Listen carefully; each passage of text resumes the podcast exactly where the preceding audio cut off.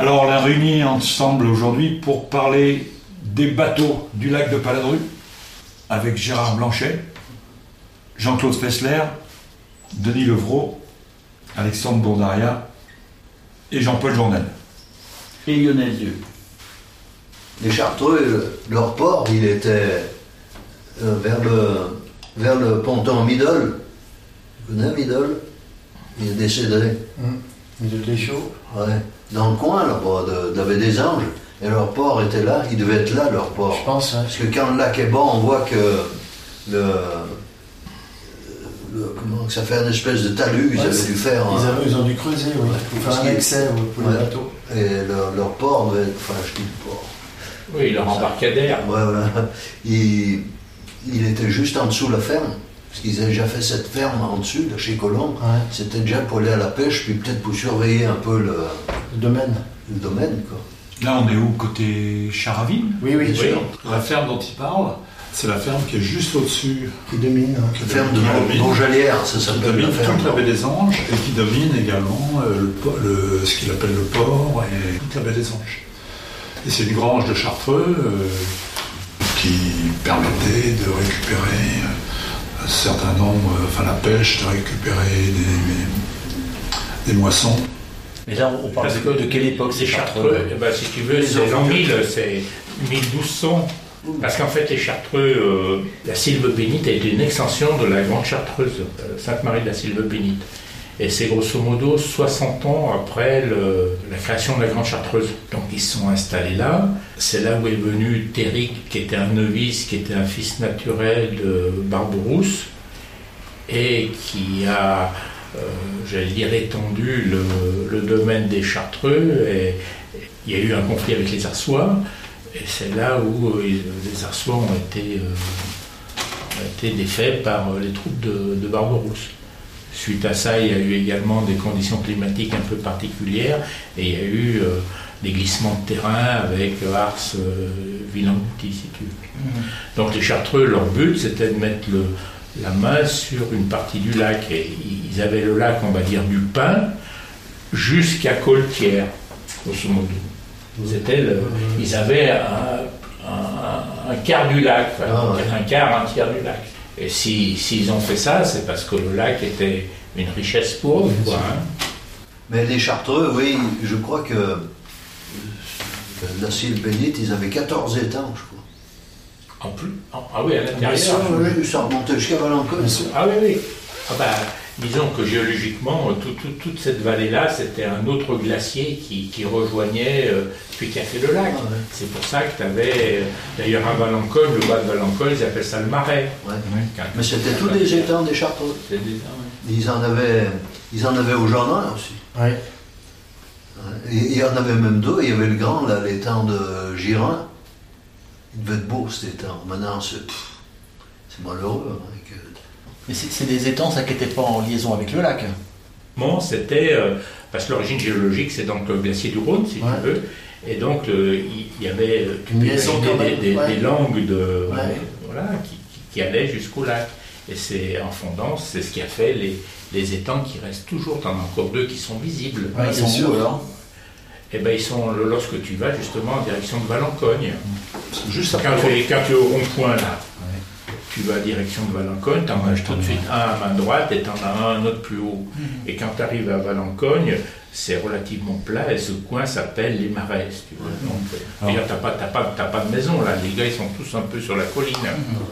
Et ça, c'est des étangs euh, glaciaires, mais par exemple au Pin, c'est des étangs artificiels qui ont été faits. euh, Oui, ces par- 14 étangs, ils les ont construits. Hein. C'est Ah bon, ouais.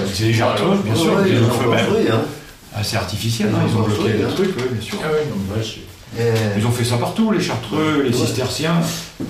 et à la Révolution, ils les, ils les ont chassés. Là, les- À la Sylve Bénite, oui. Oui. Eh bien, le, comment, tout, tout ce qui était au clergé et à la noblesse, à cette époque-là, c'est l'État qui, qui mettait la main dessus, et après ils y revendaient. Et le, là où, où il y a cette ferme, la ferme de Colomb, là, actuellement, ça s'appelait le domaine de Bourjalière. Et après, ça s'est revendu. en- C'est sur le livre de l'homme, j'ai su, je l'ai ramené. Sur L'abbé Millon. ouais. Et je crois que la, la ferme, elle s'est vendue en 1790. Et il me semble bien que sur le livre, il, il disait que le gars qui a acheté, je crois bien qu'il était torche flot. Et il, il a, les chartreuses sont sauvées. et Ils avaient tout laissé, les ustensiles de pêche. Et le gars allait à la pêche. Et je crois qu'il me semble que c'est écrit, si je me souviens bien, qu'il était obligé de faire sauver les braconniers. À l'époque, après, ils étaient tranquilles. Il n'y avait plus personne. Puis bon, ben, ils avaient au moins quelque chose à manger. Hein, C'est sûr. hein. et, et voilà. hein, c'est- Les Coltières à Bilieu, le lac appartenait au Clermont-Tonnerre. Comte de Clermont-Tonnerre. Au Clermont-Tonnerre qui ont toujours le morceau de la, la tour de Clermont qui est au-dessus de Chiras. Voilà, mais bon, l'histoire dit que les pêcheurs avaient sauvé la fille du comte de Clermont-Tonnerre, et donc ils avaient eu le droit de pêche gratuit qui existe toujours d'ailleurs. Bah, C'est toi qui as le droit de pêche, Jean-Paul. Oui, oui, c'est le hameau, quoi. Parce que la difficulté, c'était de conserver ce droit de pêche. Donc, les, les, les personnes qui s'en allaient, comment on pouvait conserver ce droit de pêche? Donc, il a fallu mettre sur, sur le hameau de Coltière.